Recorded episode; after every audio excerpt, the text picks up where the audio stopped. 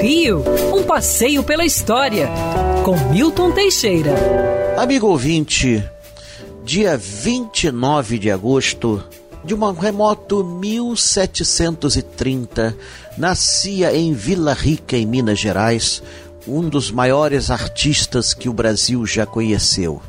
Antônio Francisco Lisboa, o Aleijadinho.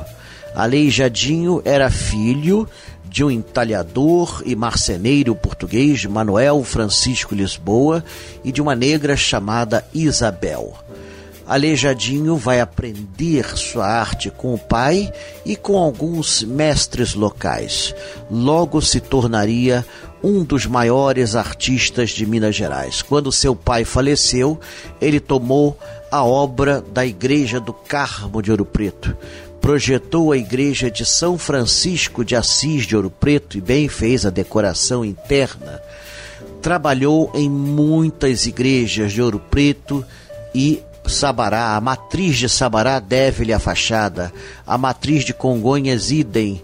Em Congonhas do Campo está sua obra-prima, os sete passos da paixão, com 64 figuras em cedro, e os doze profetas em pedra-sabão, que até hoje espantam o mundo pelo seu trabalho de um homem doente e acabado. Aliás, Aleijadinho, seu nome adveio de uma doença que ele contraiu aos 47 anos, onde ele perdeu a maior parte dos dedos das mãos e dos pés, só mantendo o indicador e o polegar e com isso ele conseguia trabalhar.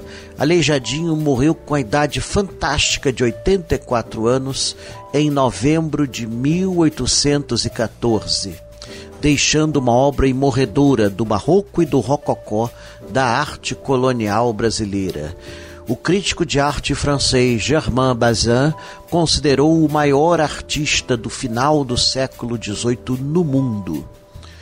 Numa época em que a Europa se degladiava em guerras fratricidas, no Brasil se fazia arte. Quer ouvir essa coluna novamente? É só procurar nas plataformas de streaming de áudio. Conheça mais dos podcasts da Band News FM Rio.